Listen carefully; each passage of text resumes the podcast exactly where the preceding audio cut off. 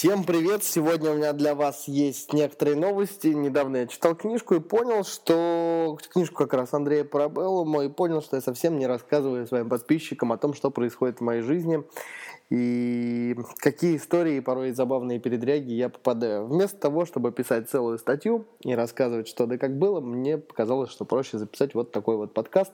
Надеюсь, а, вам он тоже понравится. Хотел бы рассказать о том, а, как совсем недавно мою машину эвакуировали в центре Москвы. А, дело в том, что если вы не в курсе, на Пятницкой улице идет ремонт. А, на Пятницкой улице идет ремонт, и Пятницкая улица, там ближайшее метро ну, Кузнецкая, она теперь будет из автомобильной улицы переделана в пешеходную. Поэтому припарковаться на ней было нельзя. Так как мне очень нужно было с моими партнерами попасть в Сбербанк, у нас прям идут такие сейчас тесные взаимоотношения со Сбербанком, мы развиваем именно направление, развиваем партнерство, то нам нужно было туда все-таки попасть и где-то запарковаться. И запарковаться удалось лишь только на противоположной стороне от метро Павелецкая. То есть сейчас все вы знаете, что а, вообще в центре Москвы с паркингом большие проблемы. Даже за деньги ты машину не оставишь. Для тех, кто не в курсе, могу рассказать некоторые штуки, что а, раньше я думал, раньше такая штука работала, когда вы машину втыкаете вплотную к стене или паркуете прям вплотную к рекламной конструкции, к столбу колесом или куда-нибудь еще, то машину просто не подцепить. А, эвакуаторщик приезжает, он не может ее подцепить, не может увезти, и вам просто выписывают штраф 3000 рублей. А, именно так я и поступал. До недавнего времени это срабатывало, теперь это уже не срабатывает. А, вернувшись со встречи, я увидел, что машины нет, и многие из вас подумают, вау, блин, ну, сам дурак сам поставил, да, может быть и так, но никто до сих пор не знает алгоритма действий как вызволять свое транспортное средство. На сайтах я посмотрел, тоже толку особо мало от этого. А сейчас я вам расскажу, что делать, что делал я, и сразу же дам советы на тему того, как этого избежать. В первую очередь, если вы хотите поставить машину вплотную к стене или вплотную к какой-либо рекламной конструкции, то вы должны понимать, что эвакуаторщики прицепляют два колеса и своим краном ее оттягивают в сторону, и после этого прицепляют еще другие два колеса, после этого поднимают и увозят. Поэтому эта штука больше не прокатывает. Если вам хочется парковаться парковаться там, где нельзя, на бордюрах, на тротуарах или где-то еще, и парковочное место занято, можете обзавестись велосипедным тросом или цепью и через диск тормозной или через, через диск, через диск автомобильный, колесный диск Попробуйте продеть трос и зацепиться за столб или за рекламную конструкцию. Морочиться они не будут, машину вашу не увезут. Как второй вариант, который мне сообщили сами эвакуаторщики, а, вторым вариантом является наклейка «Инвалид», то есть на время паркинга вы берете и клеите на заднее стекло себе наклейку инвалид, и они говорят, что инвалидов они не эвакуируют. В общем, когда вы приходите, видите, что вашей машины нет, алгоритм действий у всех разный. То есть в интернете есть телефоны московской службы эвакуации, службы паркинга, но, как ни странно, на эти телефоны никто не отвечает, и проще всего с мобильного, с разряжающегося мобильного позвонить в 112 и через милицию сказать адрес, улицу, на которой это было эвакуировано или приблизительно, или госномер, номер машины, и тогда вам скажут, куда, это, куда машинка ваша отправилась. Вот, так, собственно, я и сделал, узнал, что моя машинка уехала на а, метро, к метро авиамоторной. Дальше была целая эпопея за тем, чтобы ее вытащить. Чтобы ее вытащить, вы должны понимать, что вы должны заплатить а, штраф в ГАИ 3000 рублей и оплатить услуги эвакуаторщика 5000 рублей. То есть 8 на 8 тысяч рублей вы попадаете просто так вот даже если, а, даже если, ну, скажем так, вы попадаете, если вы неправильно припарковались, даже если вы, ваша машина никому не мешает, если она где-нибудь сбоку во дворе, или она на тротуаре у здания, и туда может заехать эвакуаторщик, они заедут, ее заберут, у них теперь более жесткие планы. В общем, 8 тысяч рублей, это не очень приятно. А, благодаря своей девушке мы доехали, моей девушке мы доехали до а, до полиции, но из-за того, что я очень сильно люблю нарушать и скоростные режимы, и правила парковки, много чего еще, мы решили, что а, лучше бы она доставала мою машину, и когда она доставала мою машину, нам в милиции сказали, что а, у вас должна быть страховка. У вас должна быть страховка. Если у вас не будет страховки, э, ОСАГИ на нее, соответственно, ОСАГО, и все документы у меня вообще остались в машине, как ни странно. Я думал, это будет быстрая такая встреча. В общем, все осталось там. Мы два-три раза прокатились, нам ночью выписали штраф, но машину так и не отдали, потому что, говорит, а ваша машина находится в аресте. Что, чему я очень сильно удивился. Ничего себе, да, ты пытаешься забрать свою машину, у тебя первый день стоянки бесплатная, а тут раз, и она оказывается у тебя в аресте. Интересно. На следующий день а, на следующий день что произошло?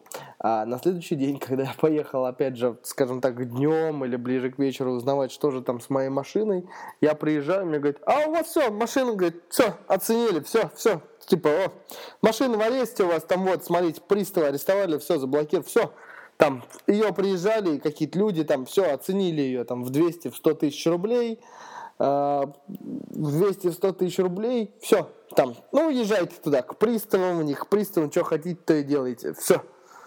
И это стандартная ситуация в России, то есть когда тебя пытаются лишить прав, или когда тебя пытаются где-то останавливать гаишники или служба полиции, опять же, а я а, очень сильно люблю разговаривать со всеми сотрудниками полиции и придумывать вот такие вот всякие ситуации. Ну, как бы я знаю законодательство, знаю, как все должно быть, и поэтому очень часто они проигрывают. И вот такая тема, когда мне говорят все, все, все, все, она мне очень-очень не нравится. Поэтому мне становится даже интересно доказать свою правоту и кого-нибудь еще и наказать. Ну, в общем, так оно и оказалось. То есть ты на второй день уже приезжаешь, а тебе твою машину не отдают. Якобы приезжает какой-то пристав, что-то он там твою оценил в какие-то там 200-150 тысяч рублей предварительно оценил. Тебе говорят, а что вы приехали на штрафстоянку? А вам нужно ехать туда, к приставам по своему месту жительства. Это уже не сегодня, это уже завтра. Это я всем напоминаю еще про день простой автомобиля, потому что когда на автомобиль стоит на стоянке, еще лишний день, это еще лишние тысячи рублей. Ну, в общем, на следующий день я отправился в службу приставов казалось, что действительно у меня был суд э, вместе с одной моей клиенткой, который, которая проживает в Красноярске, которая тут по всему интернету писала множество разных комментариев. Действительно, у нее там исполнительный лист, я его увидел. И вот целый суд, который был, где якобы мне даже судья звонил из зала суда, этот суд я проиграл, и мне надо выплатить там определенную сумму по этому суду, и вот. А, нужно выплатить э, эту сумму, и тогда мне отдадут мой автомобиль. В общем, очень все прикольно. А, тем не менее, как и выяснилось, все, автомобиль они арестовывать не имели абсолютно никакого права.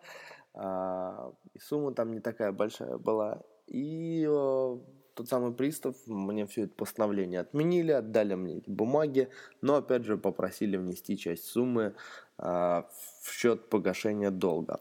И для себя я еще один вывод сделал, что, конечно же, я так ситуацию эту не отпущу. И когда я проигрываю суд, а я знаю, что та самая ситуация, где я проиграл, фактически я не проиграл, и мне сейчас нужно сделать по-другому. То есть я сейчас уже для себя понял, что мне нужно собрать денег, отдать а, вот за тот суд, который прошел, и сразу же подать, на, а, подать в суд на человека, который его выиграл. Потому что конечно, неприятно очень проигрывать какое-то дело, особенно в суде, а, когда тебе предлагают мировую, но мировую я тоже никакую не хотел подписывать.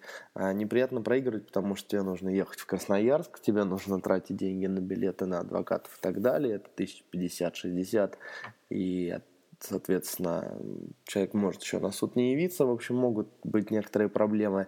И, конечно, когда без тебя проходит суд, там можно судье что угодно рассказать, любые басни, любые истории, э, даже не упомянуть ни про договор оферты, ни про что-то еще, зацепиться за какую-нибудь, за старую там гарантию, которая была независимо от правил сайта, независимо договоренности, независимо об обслуживании, от техподдержки, и этот суд выиграть. Конечно же, сейчас, а, выплатив когда я выплачу уже до конца весь остаток, а, обязательно автоматически подам в суд и за клевету, и за, соответственно, за разные комментарии, за все эти вещи на этого человека обратно, и посмотрим, что из этого выйдет. Буду с удовольствием ждать эту Маргариту, Маргариту Рожкову в Москве, а, в зале суда, где уже будет игра по моим правилам снова идти. Посмотрим, что она как меня отсудит.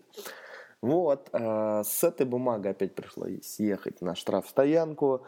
На штрафстоянке они уже обрадованы, уже человека запоминают. Вот, ты опять пришел вот с бумагой, дали бумагу, в общем, все это дело отклеили.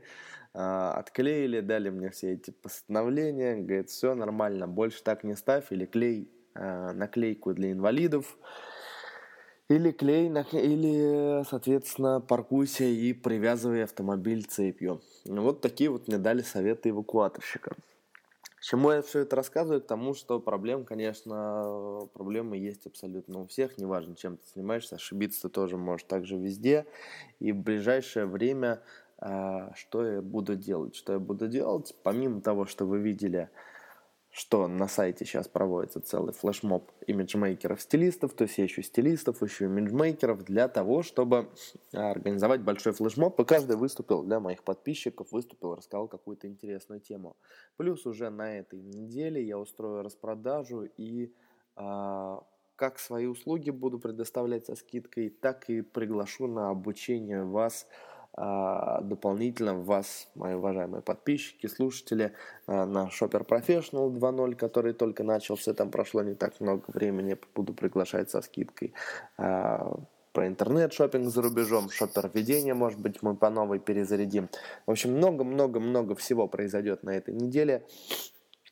Поэтому следите за рассылкой, буду присылать письма каждый день, но надоедать не буду. Если вам это не понравится, то не понравится, можете смело мне написать.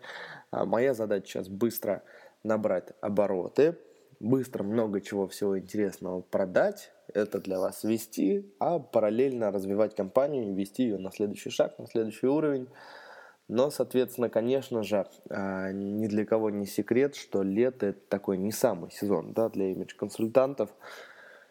Потому что люди разъезжаются, как вариант это вести шопинги за границей, но мне пока не интересно, мне здесь интересно, у меня здесь партнеры, меня здесь ждут, а, поэтому, поэтому, поэтому, поэтому будем сделать здесь, будем делать удаленный онлайн флешмоб, будем делать распродажи, будем приглашать вас на обучение.